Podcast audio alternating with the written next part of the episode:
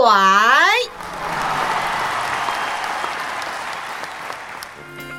十八岁女生的温柔，女子十八后上。十八岁以后，哪怕惊涛骇浪，都能海阔天空。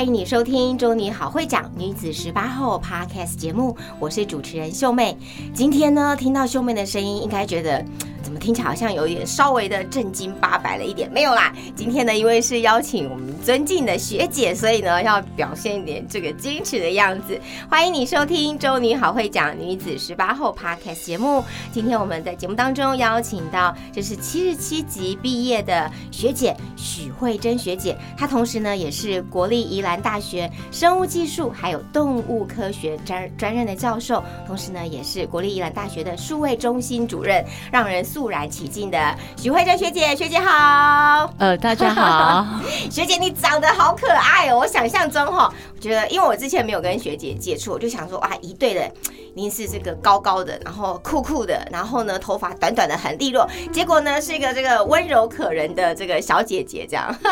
呃，应该假象，而且跟学姐联络的时候，学姐都是很干脆，好，可以。OK，Go 这样子，因为通常都是在开车。哦，理解理解。学姐跟我们介绍一下，就是呃，您毕业的呃年级，还有呢，以及目前的这个服务的地方好不好？就是您的这个职业，跟我们的这个学妹们或者是我们的同学们来分享一下。哦，呃，我是七十七级毕业的，那呃，我到宜兰大学教书已经十五年了。对对对，学姐，那在宜兰大学里面，呃，您的这个专业呢是呃生物科技，然后还有就是呃动物科学嘛，那还兼任了这个呃所谓的数位中心主任哦，这个是不是会让人家听起来就是很忙碌的感觉？呃，其实我们的呃在学校里头兼任教授兼任工作都是兼任的嘛，那。基本上就是一个服务性质。那是今年因为教务长跟我是好朋友，所以我想说，那如果能够帮他做一点点事的话，嘿，所以就当了这个呃主任的位置。哦，然后我也知道，其实学姐在过去呃就是中女一百年校庆的时候，其实呃筹组了包含了像这个一队的很多的活动，对不对？那后续陆续呢，我们也会跟大家来做一个分享。那首先先请学姐跟我们分享一下，你在中女中念书的时候是一个什么样的这个学习的环境？还有呢，这个回忆一下这个中女的学生时代好不好？哦，这当然可以啊，因为呃，要参加一队的话，事实上面临到最大的问题就是家长的反对。对，因为他还要花很多时间，对不对？是，可是呃，我爸其实没什么。呃，给我多大的意见？他只有一句话，就是说，那你的成绩就不能太烂，因为当时考上去其实是吊车尾上去的，对，所以我们那个年代其实还有那个呃，就是被当掉，然后等于是在一年在一年的时候，好，所以当时我爸只有说那个。被当掉这件事情太难看，绝对不能发生。对对对，那呃，后来我因为练一队，所以我就跟我父亲说：“哎，我要住外面。”哦，对，哎，但是你是住台中市对不对？呃，不是，我住五期。OK，稍微远了一点点啦。对对对，然后我爸也让我住外面。我觉得这是我觉得在我求学过程中，呃，最好的就是。呃，爸爸通常都会觉得说，你觉得 OK 就 OK，嘿，所以这个是一件很重要的事情。那我也看得到，就是我也是尽量的努力，让我爸知道说，哎，我不是说，呃，我去练一队，然后我住外面，然后我就是很打混。那我尽量的让自己成绩维持像个样子，这样子，应该也是呃还不错哈。所以在念书的时候，中女中的这一段，呃，虽然是练习一对，但是呢，功课也没有退步，然后呢，也守住了对爸爸的承诺。当时会不会觉得就是呃，爸爸很支持你，或者说家人的这个支持是非常重要的？对呀、对呀、我觉得这个是最重要的。那呃，这也让我觉得说，哎，我自己在做什么事的时候，我自己清楚自己的那一把尺在哪里。嗯那我该做到什么样子的事情？我想这个是从小到大的一个影响。那我也把这样子的一一件事情，也是放到我的小孩身上，就是让充分给他们一个自由，这样子。嗯但前提是这个孩子们或是我们懂得要自律，才能够有要求自由，对不对？对呀、对呀、嗯哼那学姐还有除了这个在念呃中女的时候的一对的这个过程，那在呃跟同学们的相处啦，或者是说这个后来同班同学的这个友谊，在中女的那个时期又是怎么样能够建立起来的呢？呃，其实我必须要讲哦，毕业以后我就很少，等于是跟中年是完全没有关联的。还有，我必须要讲这件事情。那真的有在呃，就是说偶尔有几个同学其实是有联络的。是那也包含，其实我们在呃高中毕业的时候，我们还有五个女生一起飞到澎湖去玩。哦我想这个是在我们那个年代算是很少的经验，而且就是五个女生，那我们的父母也让我们就这样去玩了一个礼拜。那这五个人的感情其实还不错，那也各自其实后来都其实都是失联。那哦对对对，那也是这几年，大概是六七年前吧，我们开始就抓了同学来，就是有一第一次的同学会。那慢慢慢慢，我们就有第二次、第三次。我想这个其实是很重要。那最近当然就是以百年校庆一队这件事情，其实一队百年校庆一队应该是推到呃我们。这要算起来又是十年前了。是。我们一对五十周年庆的时候，对，那一次是我毕业那么多年第一次再踏回中女的校园，嗯哼对，哇，所以是十年前再度踏回这个中女中的这个校园，这样的是。自由路九十五号。对对 对，那刚提到了，就是还是很和这个几个同学能够维持很良好的关系，尽管中间还有一段这个呃没有联系的一段这个阻隔，有一个 gap 在哦，但是呢，后来呢，还是因为这个在过往的这个求学时段，这是很好的友情，尽管这么多年中间没有联络，可是呢，一重新联系上，是不是又觉得又回到了这个年轻时候的这种呃情景跟样貌又浮现了，这种感情就是历久弥新哎、真的真的，而且我觉得。呃，高中的感情跟大学同学的感情其实不一样，因为呃，大家后来其实学的东西是不一样的对，所以其实没有太多的所谓的利益的纠葛啦。嘿，那纯粹就是那种年轻时候的感情。对，哇，听到这个慧珍学姐这样的一个描述，她的这个眼神还有她的这个笑容，都觉得哇，她非常非常 enjoy 在呃后来跟同学们重新能够叙旧的这一段情感，对不对？那在中女中的时候，你当时会觉得有没有什么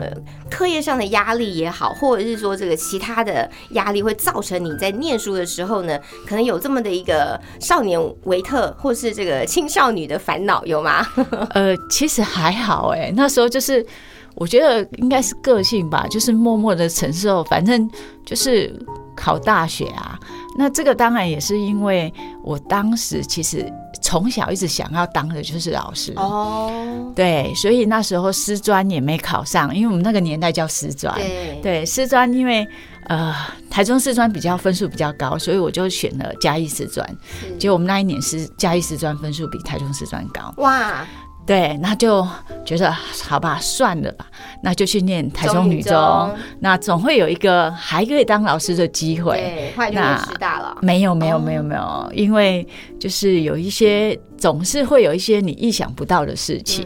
所以虽然我的目标是师大，可是还是没有上师大。那当时就觉得算了，就是跟老师无缘了，嗯嘿，就是这样子。当时觉得无缘，但现在还是是老师，而且是教大学生呢，比师专的这个、呃、这个 level 还更高哈。可是教大学生的老师，其实是因为你的学历到了，不是因为你的能力有是可以当老师这样子。嗯所以还是分两个角度来看这件事情，是是是对那呃，现在呢，在这个国立宜兰大学哦，其实呃，在这个生物科技也好，或是动物科学这一块，或者是说在我们的这个数位中心这一块，老师您自己会觉得这个，就你的后来的这个专业来说。教学的部分呢，特别会希望能够强化现在的这个呃学生什么样的一个内涵？呃，因为现在哦，其实我觉得大学老师没有在长进啊，大学老师没有长进，因为为什么会这样说呢？就是呃，我们那个年代本来就是一个职呃联考，然后再进去大学这样子，所以我们受到的训练其实就是一个老师就是一个权威，是。教授就是一个权威。可是现在的学生进来，其实他们是多元入学，有用所谓的繁星啊，或者是呃他的能力进来的，然后学测自考进来的。那甚至于我们学校来讲，我们学校还有高职生，所以面临到一个班。它其实是多元的，不止多元，而且能力差异是很大的。是所以老师在教学上，如果还是采用以前的教学模式的时候，事实上学生很容易很沮丧。是，那呃，所以这个是我我到大学以后我才发现说，我们不能用我们看到我们以前的教授的那个样子来教我们的学生。哦，有这一点体悟真的是很棒哎。那老师现在用呃新的一些技术吗？或者是说在教学的现场里面就有一个呃持续努力不断，希望能够带给学生这么多元的学生的这个来源，或是他们的这个兴趣喜好，甚至说他的呃程度能力，跟我们当时三十年前念大学的时候是很不同的。怎么样能够来呃这个引导孩子们，或者引导您的学生？呃，我以前哦都觉得说，哎、我就上课的时候就问学生说懂不懂，嗯，然后呢，学生就会跟我摇头，呃，说呃都没有说话。那没有说话，当然就觉得说，而且他们我说你们私下可以来问我，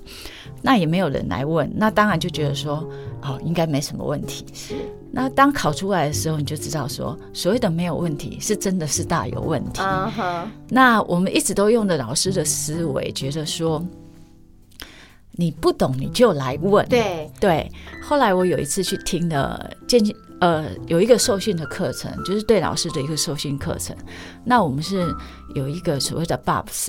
那这件事情就是让我们去听不同的老师，只有十分钟的课程，他有一些参与式的学习。对，那他在 introduction 的时候，我就看着他，他所有的中文字我都认识，是可是我不知道他在讲什么。哇，那我终于理解，这个就是我学生他们的感受，是就是老师你讲的每一个字我都看得懂，可是当他凑在一起的时候，我不能理解你到底在讲什么。也就是我们一直以来都是以自己的思维去想。我教给你的，可是我们从来没有站在学生的立场。我的能力其实没有到那里。你讲的任何一句话，你觉得很简单的东西，其实对我来讲就是非常的困难。所以我就会在事后，其实我就会分分不同等级的学生，我其实会花一点时间去帮他们一对一的教学。嗯，这个其实是有一点太浪费我的时间了。可是我会觉得说，如果我多一分努力，能够至少让他有一点点信心的时候，我想这样子就够了。因为他们毕竟是大学生，是。他们会找到自己该走的路。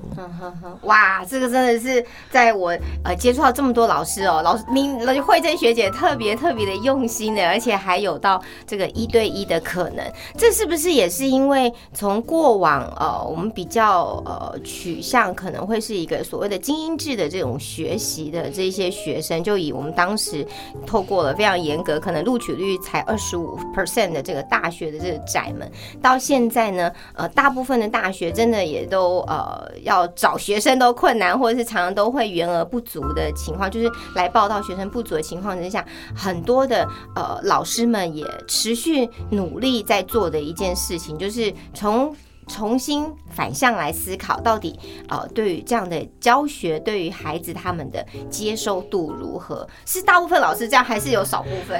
呃，您在是少部分。这当然是，呃我觉得这个也是一些氛围，就是慢慢其实，在教育部其实有推动所谓的教学实践计划。嗯哼那所谓的教学实践计划，就是说期待在你课堂上觉得你想要做一些改变，嗯然后去教育部给一些计划的一个支持。所以我其实会参与了很多一些老师的一些呃成果发表。我觉得其实。在不同学校里头，其实都有各种老师很努力的在想，怎么让学生能够缩短所谓的学用落落差。是因为有的人认为就大学所学无用啊，事实上其实不是不无用，而是说这些其实都还是在建构一些基础。是那大学的教育在于你对于问题的解决的能力，你逻辑思考判断能力。否则，如果我们教你知识本质的话，那你就会发现，等你毕业以后，这些知识都过劳了。对对，所以这个这个训练的本质不在于知识的传授，我想应该加入更多的你怎么去思考这些问题，你怎么去解决这些问题，以及你怎么去做一些逻辑的判断。嗯哼，就是所谓的思辨能力跟这个呃解决问题的能力，对不对？是甚至说是找到这个好的方法的能力，这样子。对，哇，那接下来呢，邀请我们的慧珍学姐来跟我们谈一下，那在呃国立宜兰大学数位中心主任的这个工作，哈哈，跟这个教学的这个差异在哪里？是呃把。学校很多的呃数位的内容做一些汇集会诊，还是说它是呃一个平台，然后呃做各种资源的一个汇集，然后这是我的想象啊，对，嗯可能要请学仔跟我们讲，数位中心主任这听起来是超厉害的，哦，没有没有没有，因为其实哦，我们这些挂名的主任哦，其实 真的叫挂名，厉害的就是里头。的组员，我必须要讲，就是说，在一个单位哈，常常尤其在学校单位，很多所谓的组长、主任，其实都是老师兼职。是那在老师兼职的一个情况下，其实这些组员其实才是真的一个重要的一个角色。然后我通常都说，其实。呃，主任的功能是最低阶的。那主任功能就是维持正常运作，就是我们想办法去，呃，看有没有什么资源我们可以去找，然后我们可以对外去宣传这样子。这个大概就是主任的功能而已。所以，像我们有很好的摄影室。摄影就摄影棚，可是其实我不会用。哦，那呃，数位中心的呃最主要目的哦，其实包含资源老师的，像我们因为新冠疫情，结果所有的线上的一个课程，这个都是数位中心在支援。OK，然后还有一些训练课程，是对，那包含一些我们像我们所有的教材都期待老师能够数位化。是，那不是所有的教授都愿意做这件事情，因为其实有一些东西还是需要黑板的一些应用。嗯那我想现在因为疫情的问题，所以开始所谓的混成教育这件事情就变得很很多了。对，好，那包含可能希望学生能够，我觉得早期学生还想，学生或老师还想着说，我能不数位就不数位。可是现在因为疫情不情，得不，不得不，对对对对，那呃也包含，比如说我们现在学生在上呃上课，突然间跟你说，老师我我确诊了，嗯那怎么办？那同步就是呃实体上课跟线上线上都要具备，嗯对对对，所以这个是这些训练的课程都是由数位中心去负责的，哦对。哇，那这两年真的是超忙的哎！哎，我最近才接的，还好。在那个当火的时候呢，可能就是二零二零年底的时候哈。那那呃，这个整个这两年哈，我觉得真的是让啊、把大家这个推到了这个数位是一个必备的能力，然后好没像等于说过往可能有一些老师们也许会觉得啊，这个数位有点呃，这个好像也不一定，但是现在已经是一个必然了，这样真的是因为时代的关系哦。那欢迎你收听《中女好会讲女子十八后》Podcast 节目，我是主持人秀妹。今天我们特别呢，在第二十八集啊、邀请到七十七级毕业的许慧珍学姐，她目前呢是国立宜兰大学生物技术还有动物科学的专任教授，同时也是国立宜兰大学的数位中心主任，刚跟我们分享了学姐您在呃学校中女的时候的求学历程，以及现在呢在国立宜兰大学主要的这个呃工作哈。那接着呢，我知道其实您在过去呢也筹办了很多次，尤其呢是针对于呃高三的学生，他们怎么样透过这个备审资料的准备，还有呢就是呃面试的这些技巧哈，能够帮助他们找到或是呢寻求到呢适合他们的一个学校，是不是持续也有跟这个高三的学生来做，或是家长们来做这样的一个呃演讲或者是说明，想要跟大家来分享的？哦，呃，因为呃，最主要其实是一种鸡婆吧。那可以当里长哦，现在里长很多都不鸡婆这样。呃，因为呃，我们在学校里头本来就是常常会有不同的高中会要求我们去做系所的介绍，是，然后也包含就是说，因为在做细所介绍的时候，你可能就会带入一些你怎么去准备这些备审资料。那再来就是因为我们家小孩也现在已经大学生了，嗯所以他们在高中的时候，我也有机会到他们学校去当一些就是口，就是他们在呃。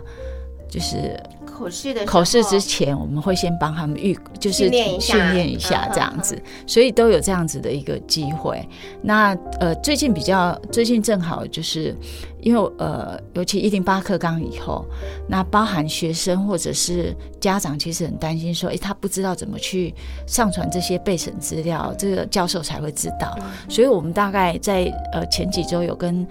呃，高中的老师们分享我们的对于审查的一些要点在哪里，嗯嗯嗯对，嗯所以这些东西都其实持续还在进行还在。进行当中，所以除了这个高中生，或者是高职生，或者是呃这个高三的这个家长跟学校的老师，都是您沟通的对象跟范围。是，哦，那如果现在正在是我们中女好会讲女子十八后的我们的这个听众或粉丝哦，那诶，您这边有没有一些提醒跟建议？到底一零八课纲之后这些备审的资料的这个掌握的技巧如何呢？其实我觉得哦，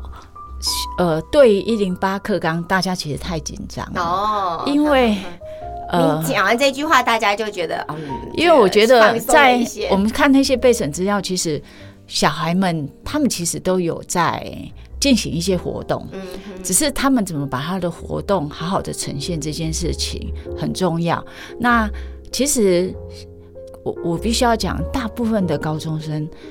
都不知道自己到底要念什么。是，我觉得这个真的也是目前的一个困扰，这样好像几个认为自己也许呃呃可能是化学不错啦，物理不错啦，好，然后可能就觉得哦，我可能可以走哪一个方向，但是好像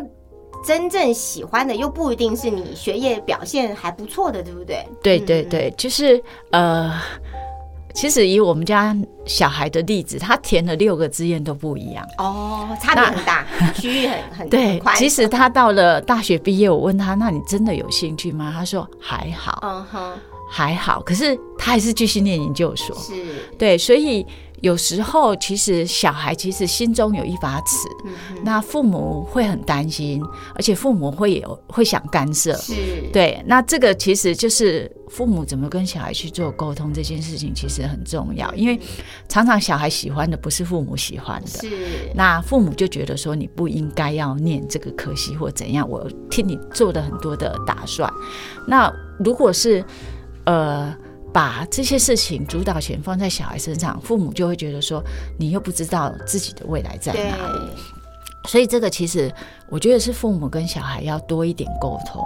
那放手让小孩去做决定这件事情很重要。那包含他们其实在高中所参加的一些活动，或许你觉得跟你未来的科系其实没那么相关，是，可是我都跟他们说，你怎么从这个活动里头跟你参与的科系里头找关联，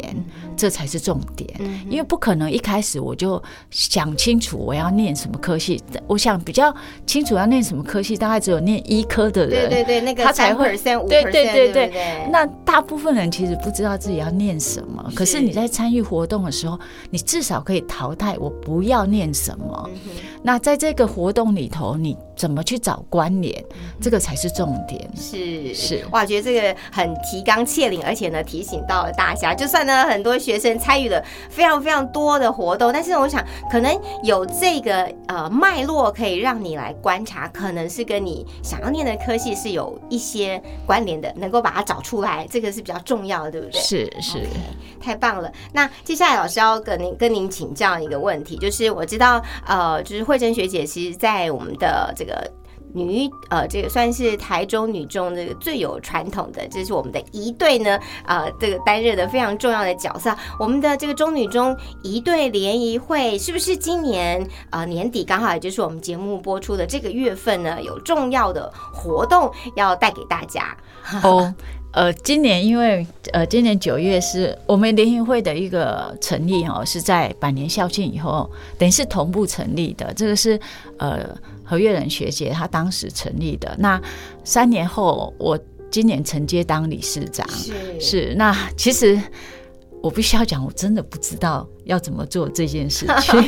怎么会？这非常非常成功。先请学姐来跟大家讲一下，呃，可能现在正在念中女的这些学妹们哈，对于呃一队在过往非常非常辉煌的历史不是这么的清楚，但是以我们呃，我是七十九级毕业嘛，就一九九零年毕业的，这是距离毕业三十多年了哈。在我们那个年代呢，其实这个第一个能够获选一队，那就是一种。荣耀包含身高，包含学业或者所谓的颜值，这都是这个学校里面的这个最这个大概可能就是 top ten 里面的这一群人这样子。我们通常就觉得哇，这是呃这个天选之人的这种角色哈，就在学校里面。那通常一队也非常非常辛苦的这个练习，然后呢，让你们其实感情也都非常非常的好，也代表这中女的骄傲哈。所以这段历程跟大家介绍一下，这是我从一个旁边的旁边人的角度，或者中女校友的一个角度来看哈。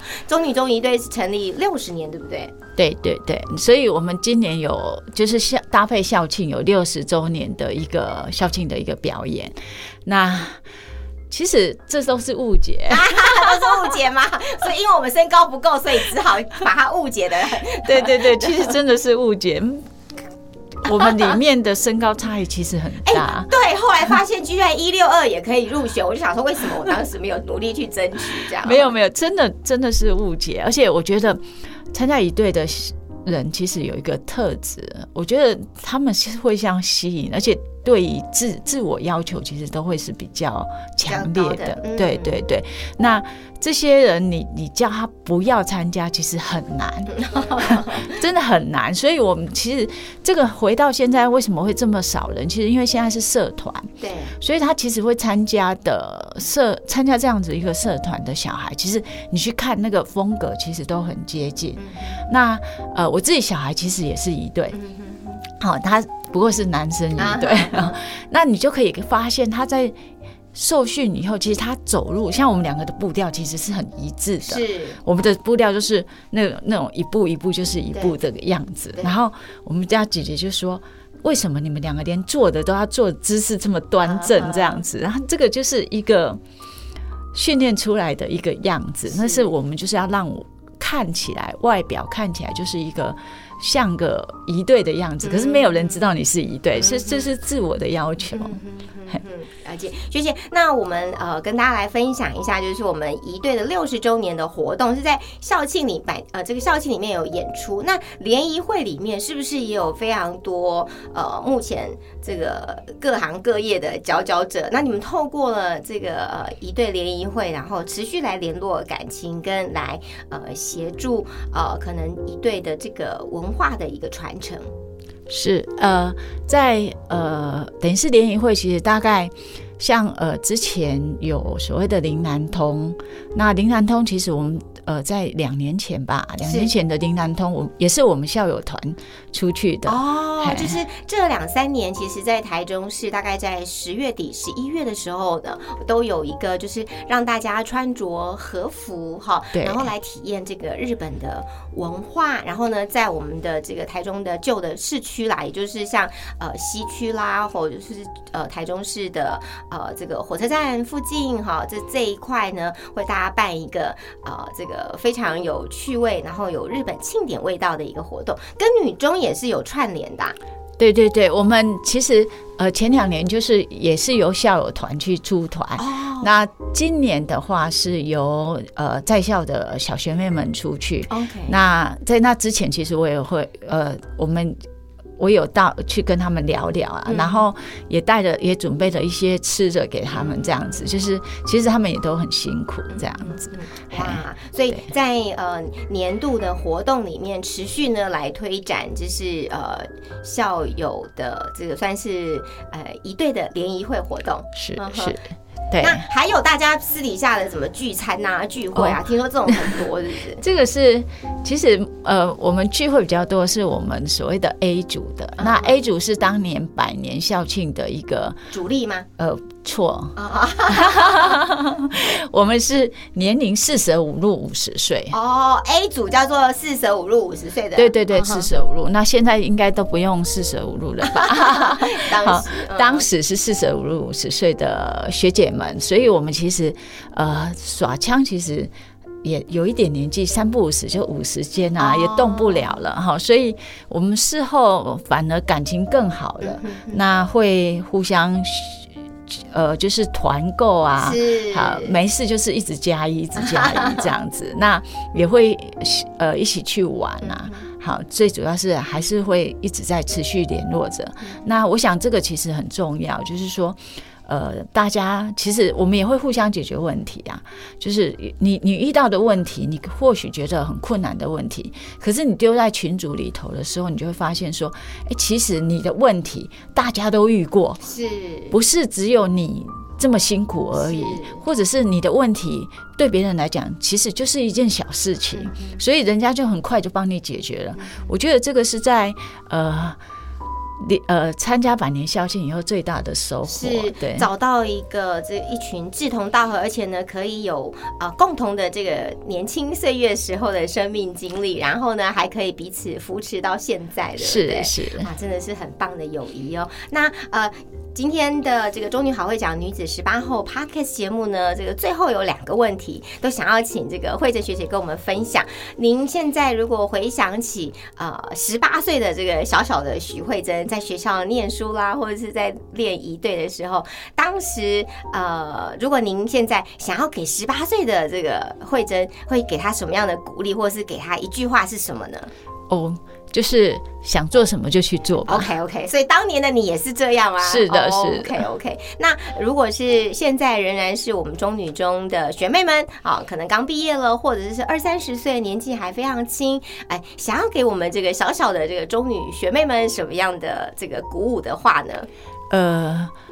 我我是觉得说，呃，未来其实都是未知，所以不用担心太多。嗯，好，就是对于未知的未来，不要有过多的忧虑，对不对？是然后呢，就做好这个当下该做的事情。对对，就可以呃等待、期待啊、这个能够达成目标。谢谢我们七十七集许慧珍学姐跟我们分享啊、她在生命过程当中，尤其呢跟中女中的这个一对啊、这个一直持续到现在。那当然了，也分享目前前呢在他的工作当中哦，呃，任教于国立呃宜兰大学，那么呃给予学生们，还有呢给予这个呃目前正在求学的，不论是呃这个师长啊，或者是在呃一样呢在教学的这个现场当中，他的一些新的作为，还有新的看见。非常谢谢许慧珍学姐，那待会儿呢也请你继续收听我们的心灵游戏哦。下次我们一起在中女中呃女子十八后 Podcast 节目当中呢，再和听众朋友相见。谢谢慧珍学姐，谢谢您，谢谢，谢谢。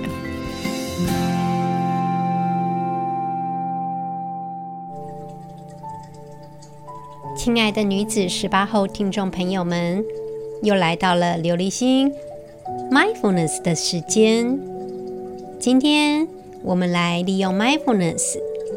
来发掘自己的人生使命，盘点一下我们个人的人生。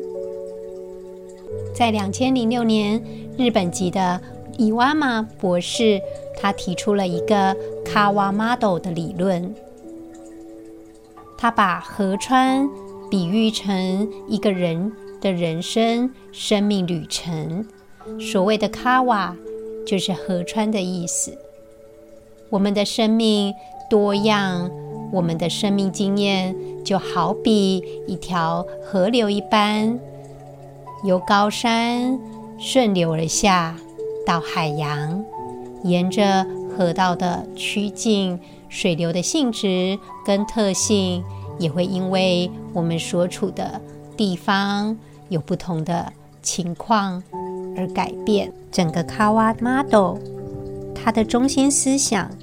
就是和谐。一个人的幸福特征是指在环境当中所有的元素和谐共存。你觉得？自己幸福和谐吗？我们生活中自我与环境中的和谐，其实是一个很复杂的动态。因此，使用河流去比喻这样的复杂性，请听众朋友，此时此刻，我们。慢慢的闭上眼睛，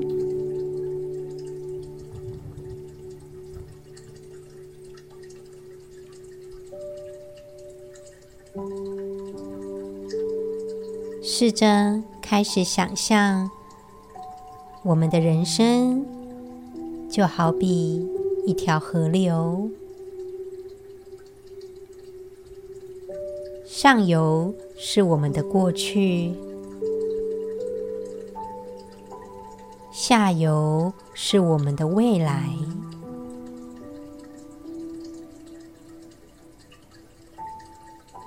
人生当中总是会有高低起伏，我们会有发展顺遂的时候，当然也可能有感觉到挫败的时候。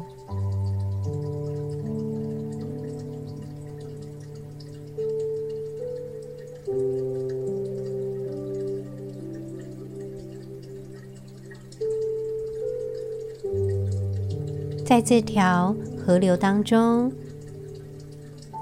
有岩石。所谓的岩石，有可能是你当前的生活困难，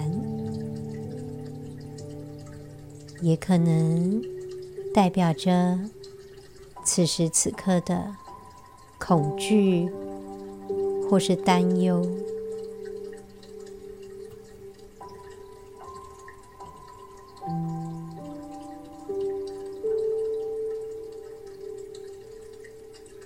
这样的岩石，它可能会阻塞，也可能会让你生命当中的河流变得比较减缓。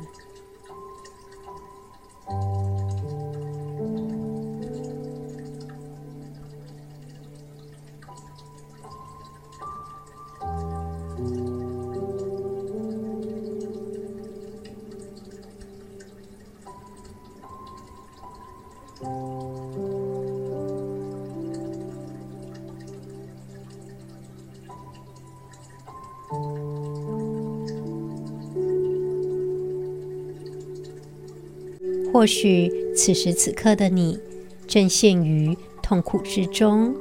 想要克服这些苦难，那么就必须了解这些苦难对于自己的意义是什么。利用 mindfulness 的练习，试着让自己去思考。祝福听众朋友们都能够顺利的找到自己人生的使命。